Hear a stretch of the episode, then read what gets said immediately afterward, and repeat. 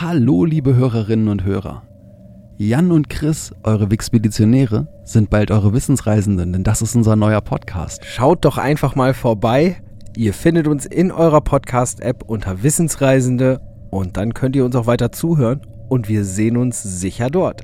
Und jetzt viel Spaß mit der nächsten Folge Wixpedition. Wenn ihr schon immer wissen wolltet, wer für eine Erfindung bekannt ist, die er nicht mal selbst gemacht hat, und welchen Beitrag Hieronymus Lotter bereits 1551 bis 1554 zum in Leipzig stattfindenden Wave Gothic Treffen geleistet hat, dann seid ihr hier genau richtig.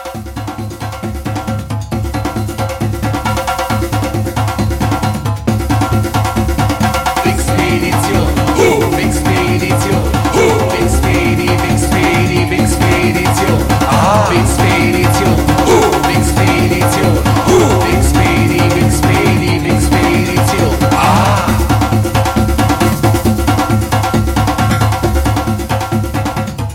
Willkommen zum Podcast, der euch mitnimmt auf eine spannende Reise durch das Wissen der Menschheit.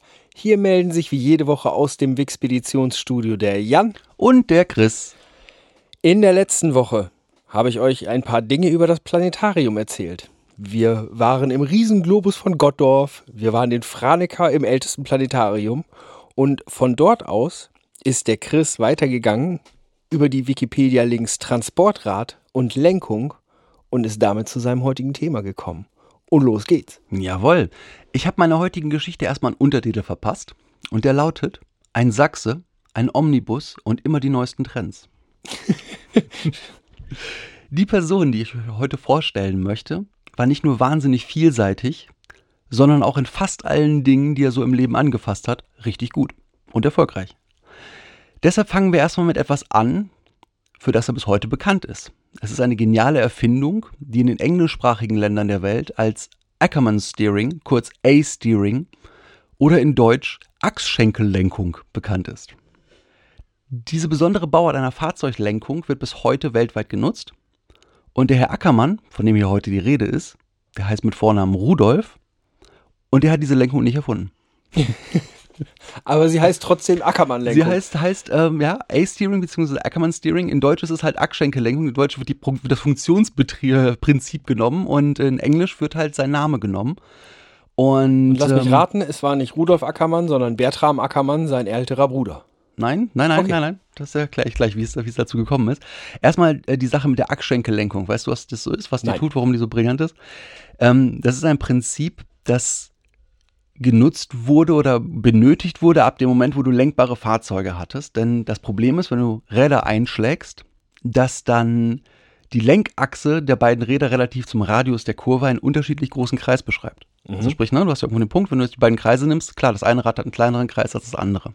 Ah, das heißt, das ist die Lenkung, die macht, dass du nur die Räder drehst und nicht die ganze Achse drehst, oder? Ja, okay, das könntest du aber auch noch ohne dieses Prinzip machen. Denn äh, wenn du einfach jetzt nur sagst, gut, du baust an beide, an beide Räder letztendlich irgendwo eine Stange und verbindest die dann eben in der Lenkstange, wie es ja im Rennseffekt auch ist, würd- würdest du ja immer noch gleichmäßig verschieben. Das stimmt. So, und ähm, hier ist es so, dass jede, jedes der Räder eine eigene Drehachse bekommt. Das heißt, du hast eine Einzelradlenkung, die dazu halt eben durch die Geometrie, wie sie gebaut ist, macht, dass du den Ausgleich bekommst. Dadurch, dazu werden halt diese ähm, Lenkschenkel angestellt.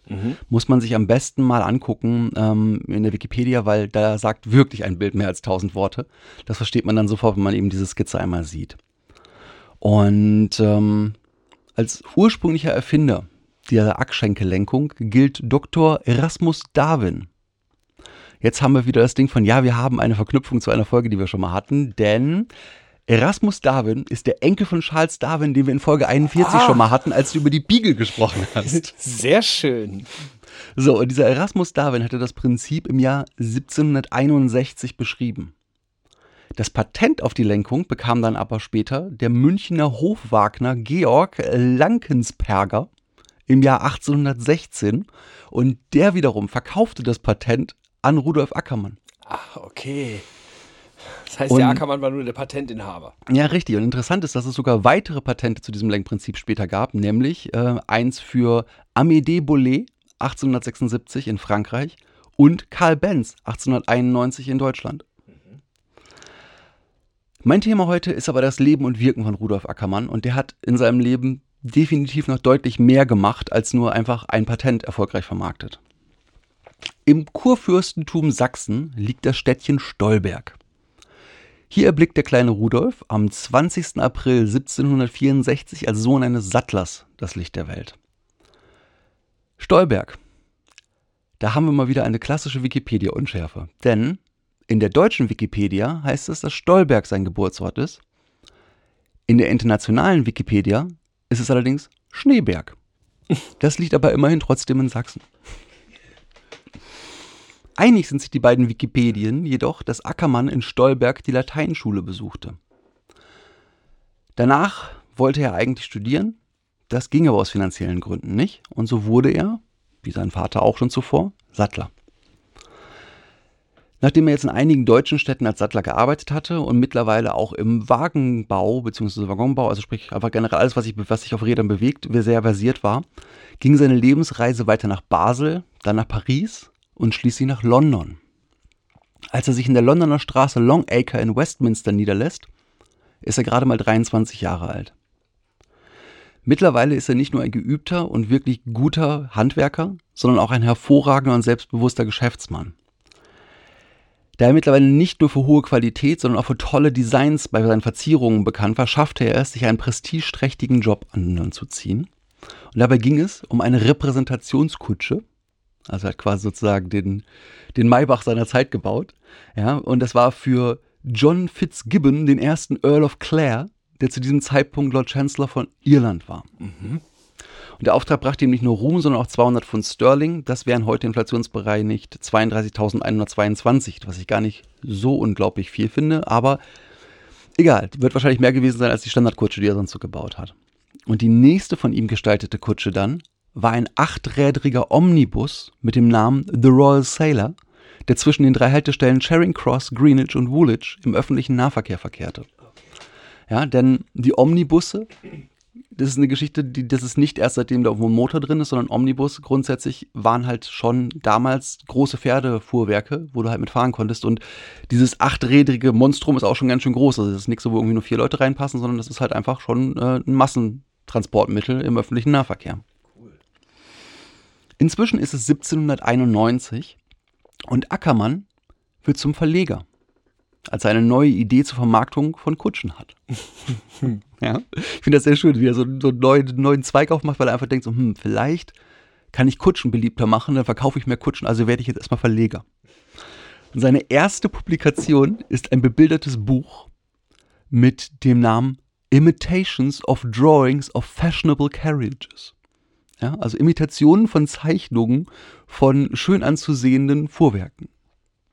Weitere Publikationen folgten und dabei hat es ihm geholfen, dass er auch ein exzellenter Zeichner ist.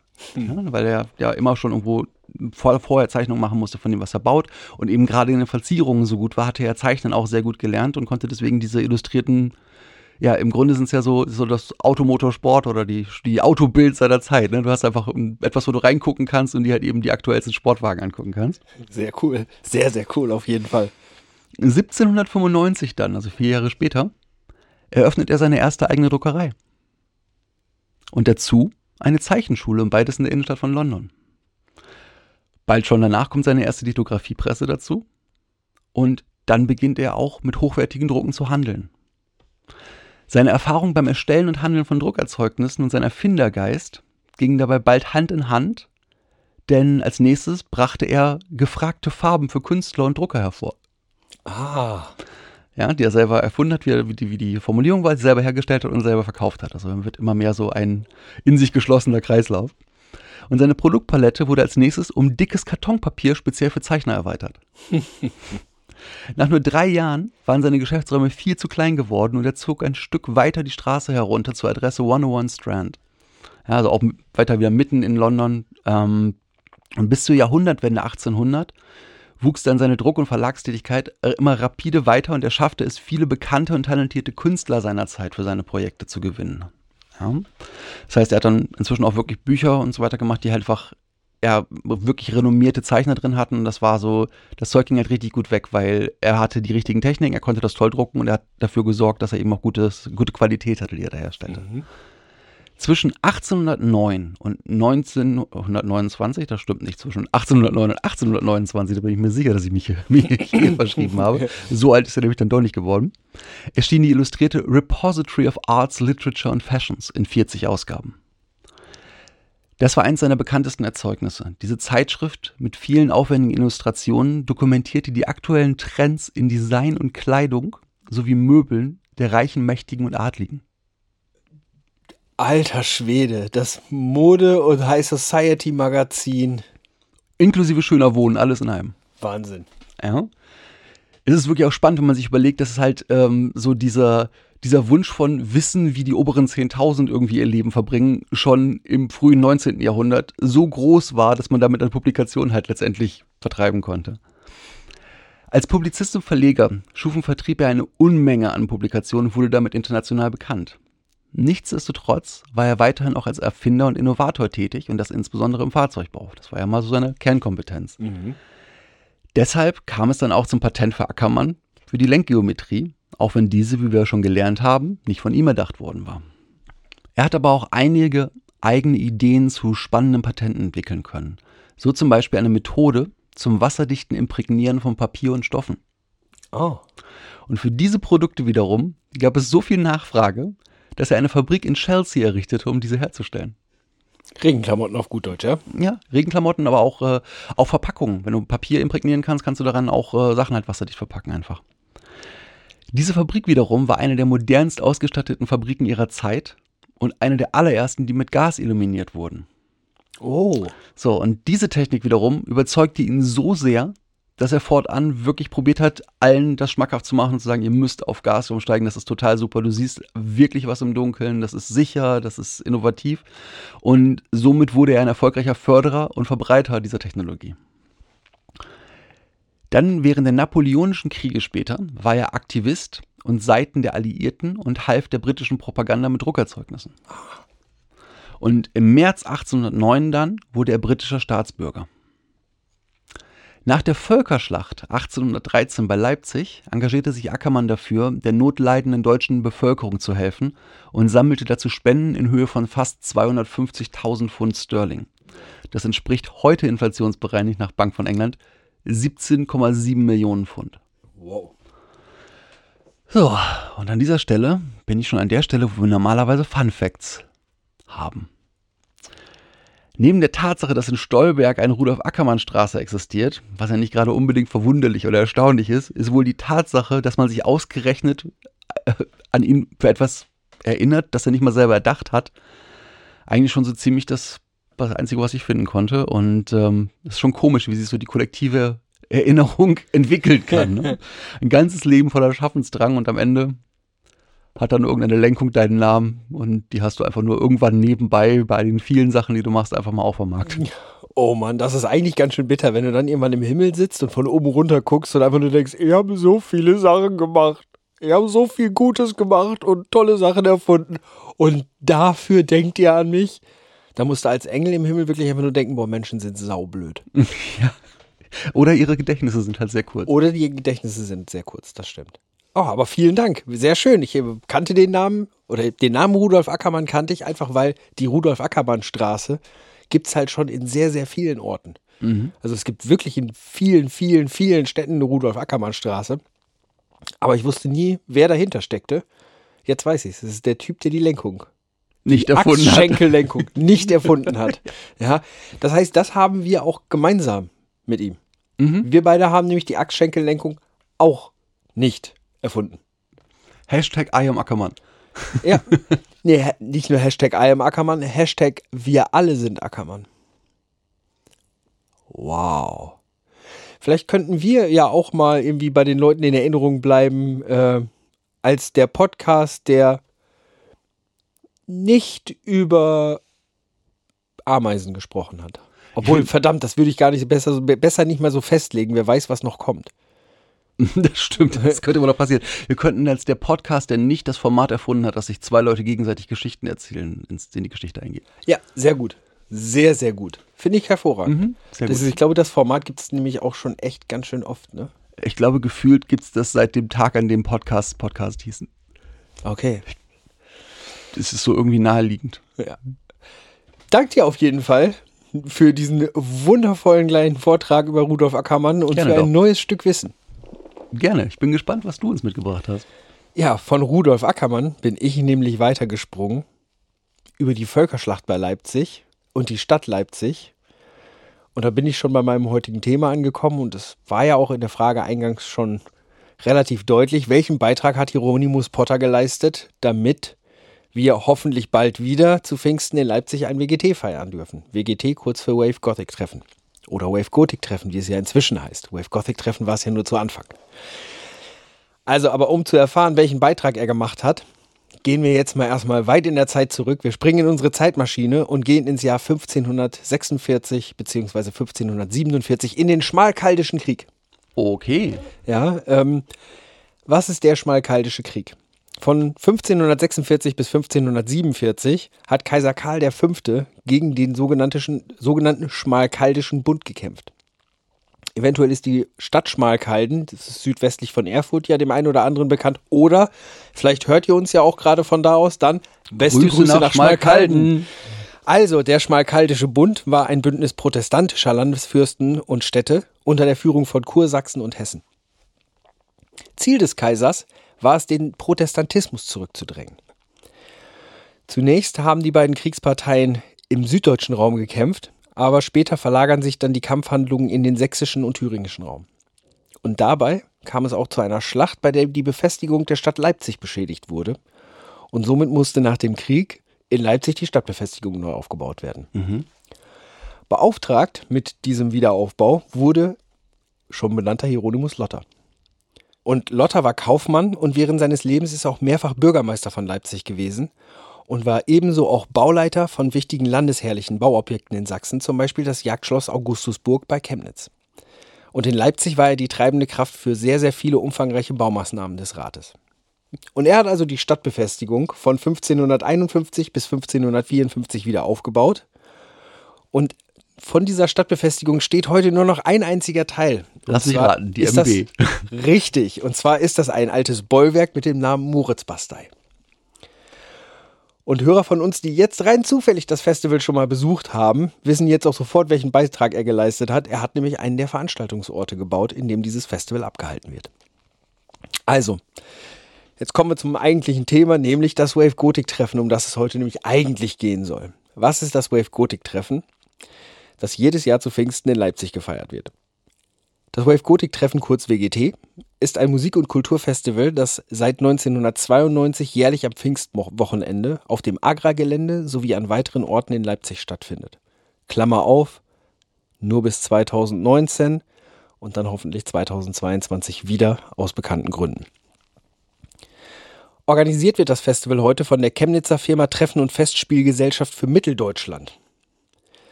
Und neben dem Mera Luna Festival in Hildesheim ist das WGT eine der größten Veranstaltungen der alternativen und schwarzen Szene. Auch deutlich älter, denn das Mera Luna gibt es erst seit dem Jahr 2000. In unserer Folge zum Roskilde Festival hast du ja von der Entstehung des Roskilde Festivals berichtet. Und jetzt kommen wir auch mal zur Entstehungsgeschichte des WGTs, wobei ich da nicht sagen kann, stimmt das, stimmt das nicht, aber das ist einfach, ich, ich nenne es mal die Legende, die man sich erzählt. Lore. Ganz genau. Folklore. Als Vorgänger des WGT gilt Alte Feier am Schloss Belvedere in Potsdam. Das ist ein Schloss, das zum Ensemble Potsdamer Schlösser und Gärten gehört und nördlich des Neuen Gartens liegt. Und 1988, also noch vor der Wende, trafen sich hier anlässlich zur Walpurgisnacht ungefähr 20 Leute, zu denen später noch weitere Anhänger der schwarzen Szene hinzukamen. Dazu muss man sagen, die schwarze Szene in der DDR war etwas sehr, sehr Besonderes, weil es natürlich staatlich eingeengt wurde, soweit wie es ging und auch man nicht so viel Zugang zu Musik hatte. Am Ende bestand diese Party aus circa 150 Leuten, wo man dann wohl beschlossen hat, wir müssten ein solches Treffen von so Gleichgesinnten eigentlich regelmäßig organisieren. Ich finde, du solltest auch für die Leute da draußen mal so schwarze Szene erklären, weil ich glaube nicht, dass jeder damit unbedingt was anfangen kann. Gut, in der schwarzen Szene, derjenige, der nichts damit anfangen kann, ähm, unter schwarze Szene verstehe ich jetzt einfach die Grufti- oder Gothic-Gemeinde, die Gothic-Szene, äh, also viele schwarz gekleidete Leute, die sehr düstere Musik hören, aus verschiedenen Bereichen, Elektro Batcave. Ich weiß nicht, wie man sonst wirklich die schwarze Szene beschreiben sollte, außer schwarz. Ja, also sprich, es ist eine Szene von, von, von Musikfans, die im Endeffekt irgendwo aus der, der Post-Punk, Darkwave-Geschichte in den späten 70ern, frühen 80ern irgendwo in England entstanden ist und heutzutage einfach immer noch da ist. Und es ist im Grunde eine sehr diverse Musikszene, weil du unglaublich viele Stile hast. Und auf der anderen Seite halt ähm, dieses Verein, vereinende Element hast, dass einfach irgendwie schwarze Kleidung getragen wird in jeder Variante. Ganz genau. Also, wie eben gesagt, wir, wir sind im Jahr 1988, also wir sind in der DDR. Und ähm, ich hatte ja gesagt, die schwarze Szene war was wirklich Besonderes. Denn eigentlich kann man es nicht anders sagen, ein Gothic oder ein Grufti zu sein, war in der DDR eigentlich effektiv verboten. Mhm. Die Zusammenkunft am Belvedere wurde von damaligen DDR-Ordnungskräften natürlich dann auch recht schnell aufgelöst, weil die fanden nämlich sowohl die Entstehung und Existenz einer solchen Subkultur die auch noch vielleicht ein gewisses kritisches Denken an den Tag legt, von vornherein nicht gut. Also schwer kontrollierbare Subkultur war für die eher suboptimal. Erst nach der Wende konnte dann eine solche Veranstaltung wirklich offiziell betrieben werden und das erste WGT, damals unter dem Namen Wave Gothic Treffen, fand 1992 im Eiskeller in Leipzig statt. Der Eiskeller ist heute das Conne Island und zwar ist das ein alternatives Jugend- und Kulturzentrum im Stadtteil Konnewitz. Beim ersten WGT waren ca. 2000 Gleichgesinnte vor Ort. Auf dem ersten WGT spielten damals ganze acht Bands. Wenn man weiß, welche Größenordnungen das WGT später annimmt, ist das eigentlich schon recht witzig, aber es spielten acht Bands, und zwar acht deutsche Bands, und zwar Age of Heaven, Das Ich, Ghosting, Goethes Erben, Love Like Blood, Sweet William, Templar und Digital Afflict. Spannenderweise, ich kannte wirklich nur die Hälfte davon. Heute läuft das Festival über vier Tage und der Besucher des WGT kann neben knapp 200 Konzerten noch weitere vielfältige kulturelle Angebote in Anspruch nehmen, die mit im Rahmen des Festivals veranstaltet werden. Dazu gehören zum Beispiel Filmvorführungen, Partys, Lesungen, Ausstellungen in Museen und Galerien, Live-Rollenspiel, Kirchenkonzerte, Mittelaltermärkte und noch vieles, vieles mehr. Es sollte also auf jeden Fall für jeden Vertreter der schwarzen Szene etwas dabei sein, denn die schwarze Szene ist insbesondere in der Zeit, in der das WGT existiert, immer weiter in verschiedene kleinere Gruppen aufgespalten worden, die sich aber trotzdem auf diesen Festivals, zum Beispiel auch auf dem Mera Luna, immer wieder versammeln. Das Publikum eines Wave Gothic Treffens umfasst nämlich heute sowohl Gothics, Elektro- und Neofolk-Anhänger bis hin auch zu BDSM- und Fetisch-Anhängern. Und es finden sich hier Punks, Metaller, Angehörige der Cyberkultur, der Mittelalterszene oder auch der Steampunk-Szene. Also es ist ein, man könnte sagen, ein buntes Potpourri von Gruppierungen, die dort zusammenkommen, um eine ausgelassene Zeit zu feiern. Bei den 200 Konzerten oder 200 Veranstaltungen, die heute stattfinden, sollte also für jeden Vertreter von einer dieser Gruppen auch was dann dabei sein. Ein sehr zentraler Punkt dieses Festivals ist das Agra-Messegelände. Dort befindet sich die Halle, in der die größten Konzerte stattfinden und auch der Zeltplatz, der neben vielen Hotels in Leipzig verteilt sehr, sehr vielen Besuchern das Festival zu Hause bietet. Durch die verschiedenen Arten des kulturellen Angebots ist klar, dass es hier nicht einfach ein Festivalgelände gibt, wie es zum Beispiel bei dem genannten Mera Luna der Fall ist, wo man einen Zeltplatz hat, ein Festivalgelände, da stehen zwei Bühnen, dort finden Konzerte statt und das ist das Festival. Sondern das Festival verteilt sich auf Veranstaltungsorte in der kompletten Stadt Leipzig. Da sind, und das wirklich nur unter anderem, das genannte Agra-Messegelände, das Werk 2, ein Kulturzentrum ebenfalls im Stadtteil Konnewitz, wo das Ganze angefangen hat, das allerdings nur bis 2013 mit als Veranstaltungsort dabei war. Die vorhin erwähnte Moritzbastei, die der gute Hieronymus Lotter für uns aufgebaut hat. Dort findet jedes Jahr ein Mittelaltermarkt statt. Passt natürlich auch sehr gut. Bis 2014 wurde für Lesungen und Autogrammstunden ein Cinestar-Kino genutzt. Das viktorianische Picknick findet jedes Jahr im Clara Zetkin Park statt. Clara Zetkin ist eine Frauenrechtlerin. Das Torhaus Dölitz, dort gibt es das sogenannte Heidnische Dorf. Und ins Heidnische Dorf können auch Nicht-Festivalbesucher gegen einen Eintritt reinkommen. Das ist dann also wie so ein zusätzlicher Markt. Und eben noch viele, viele, viele mehr. Was sehr, sehr schön ist, und das finde ich wirklich klasse, ist, im Ticket für das WGT ist automatisch der öffentliche Personennahverkehr in Leipzig für die vier Tage mit inbegriffen. Das heißt, die Festivalbesucher können dort Bus und Bahn innerhalb der Stadt nutzen und können sich dementsprechend auch sehr gut zwischen diesen ganzen Veranstaltungsorten bewegen.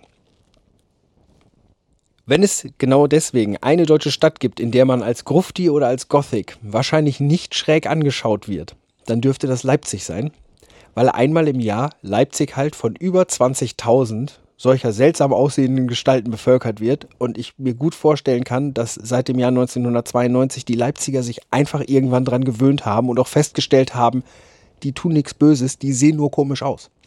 Die machen aber nichts Fieses. Man muss ein WGT, glaube ich, ganz besonders mal erwähnen. Und zwar ist das das WGT im Jahre 2000. Das war die größte Ausgabe des WGTs. Auf der historischen Webseite des WGT stehen dort sage und schreibe 349 Künstler, die aufgetreten sind. Wären? Wären, Entschuldigung, wären. Ja. Ähm, aber das Festival endete vorzeitig und zwar mit dem Bankrott des Veranstalters. Genaue Ursachen kenne ich nicht, die sind wohl auch ziemlich undurchsichtig. Ähm, es gab auch schon damals ganz viele Gerüchte, das haben wir beide zu der Zeit ja auch mitgekriegt, wahnsinnig viele Gerüchte, die durch diese Szene in Deutschland gegangen sind, von, wo von Missmanagement die Rede war, Kartenfälschung, irgendwelchen Intrigen, Unterschlagung und was weiß ich nicht was. Das, was wir wissen, ist, wie das Ganze für den Außenstehenden ablief oder wirkte. Und zwar, während des WGTs kam am Samstagabend das Gerücht auf, dass die Bezahlung der Bands und der angeheuerten Unternehmen, also Securities und so weiter, nicht gesichert wäre. Die Veranstalter haben sich darum aufgrund von Drohungen gesagt, wir sind dann mal weg. Und haben genau das sehr, sehr schnell in die Tat umgesetzt und waren halt weg.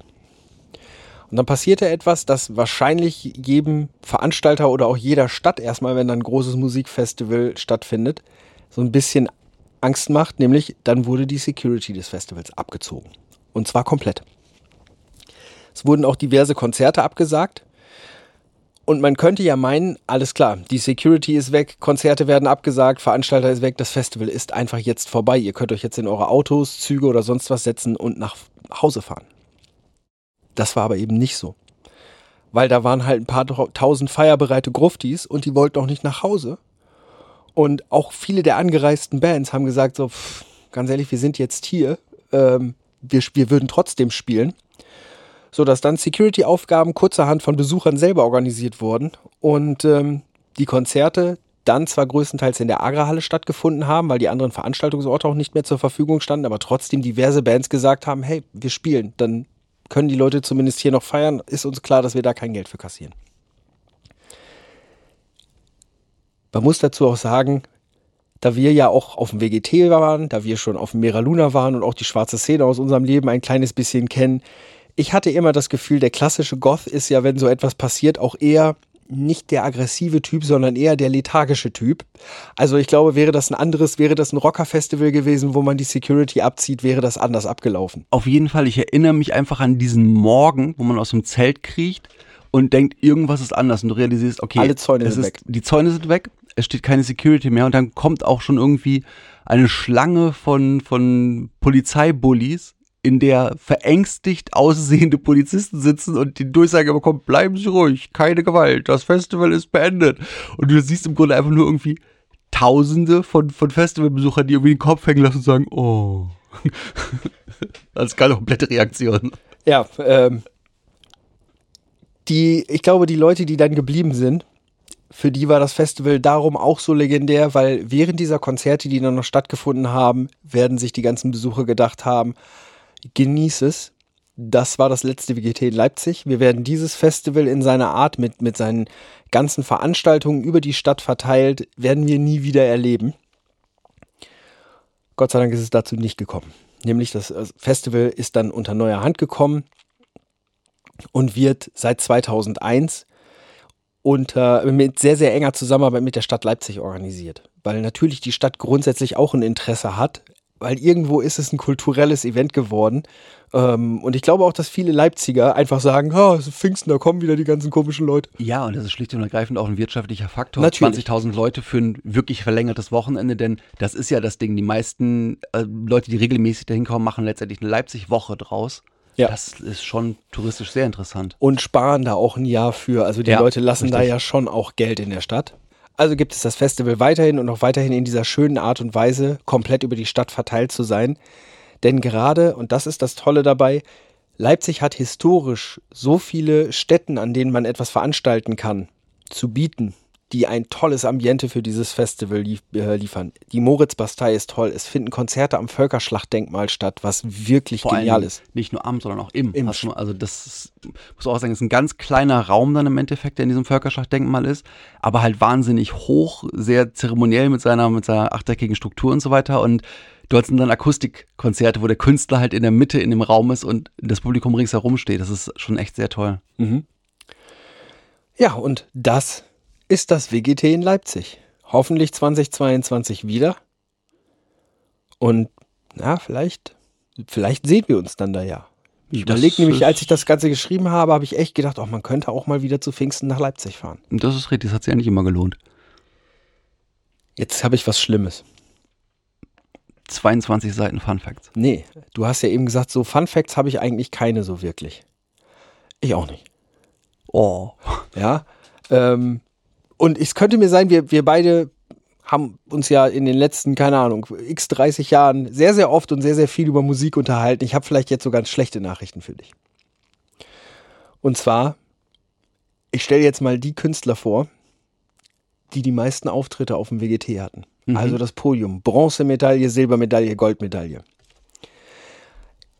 Und ich nenne hier nicht nur die Künstler, sondern ich nenne wirklich da mal einmal überhaupt einzelne Künstler oder bestimmte Künstlergruppen, die vielleicht auch aus Leipzig kommen und deswegen dort sind. Und dann einmal gibt es das Podium für die Bands. Mhm. Ja. Erstmal nennen wir es mal die Honorable Mentions. Zehn Auftritte auf dem WGT hatte bisher das Gewandhausorchester. Das Leipziger Gewandhaus ist äh, ein Veranstaltungsort und das ist einfach deren Hausorchester. Zwölf Auftritte auf dem WGT hatten die Capella, Capella Fidicina, das ist das Ensemble Alte Musik Leipzig, Nachtwindheim, eine mittelalterliche Spielmannsformation, Ich glaube, ich weiß, wer Nummer eins ist. und Christian von Aster. Auch zwölf Auftritte mit Lesungen. Soweit, so gut. Jetzt komme ich zu den Bands. Okay. Ja, und wie gesagt, das ist halt, vielleicht denkst du jetzt gleich einfach nur, nein! Auf dem dritten Platz mit der Bronzemedaille, mit zehn Auftritten auf dem WGT, die Elektroband Suicide Commando. Mit elf Auftritten auf dem WGT. Die Band, was schätzt du? Weißt ich du? hätte vorhin schon bei den, bei den Honor Honorable Mentions gedacht, dass jetzt der Name Noctulus fällt, Nein, weil der ja irgendwie auch schon seit vielen Jahren tatsächlich auf dem offiziellen Bild steht und da vorher schon ein paar Jahre so dabei war. Nein, elf Auftritte, das ich. Und die Goldmedaille für die Band mit den meisten Auftritten auf dem WGT, nämlich zwölf an der Zahl, geht an Illuminate. Okay. Ich glaube, du darfst lachen. Also, wenn Alles du das gut. witzig findest. Alles, alles gut. Ja. Illuminate, äh, wir waren beide nie Fans von der Band, dementsprechend ist das jetzt für uns beide so eine Sache, dass es, es tut halt ein bisschen weh. And on this terrible bombshell gebe ich wieder zurück ins Expeditionsstudio und sage, so viel zum WGT. Ja, danke ans Außenstudio Leipzig für diesen kleinen Report. Ja, damit hätten wir die heutige Folge ja schon wieder im Kasten und damit einen weiteren Freitag gerettet. Gott sei Dank. Es ist bald wieder Wochenende, Leute, und dann müsst ihr auch nur noch wieder die kurze Woche warten, bis ihr dann eine neue Folge von uns hört. Es ist bald Wochenende, schmeißt den Grill an. Richtig, und ich kann euch schon verraten, es wird eine zauberhafte Performance in der nächsten Woche geben. Ja. Und äh, ich habe schon sehr viel Spaß mit dem nächsten Thema, jetzt schon in der Vorbereitung. Und ich kann euch was, was, was Bahnbrechendes sagen. Du sagst schon, schon The Bombshell. Ich habe eine neue Bombshell. Ich werde das nächste Mal ein Experiment machen. Wow. Ja, ich werde nämlich in einer aufgezeichneten Sendung ein Live-Experiment durchführen. Wow. Also bleibt gespannt. Wir hören uns nächsten Freitag wieder. Kommt gut durch den Tag, durch die Nacht. Und wenn ihr denkt, ihr möchtet was loswerden, könnt ihr uns immer gerne Kommentare schreiben und eine E-Mail rüberschießen oder auch uns einfach bewerten. Ansonsten bleibt neugierig, kommt gut da durch und bis nächsten Freitag. Tschüss.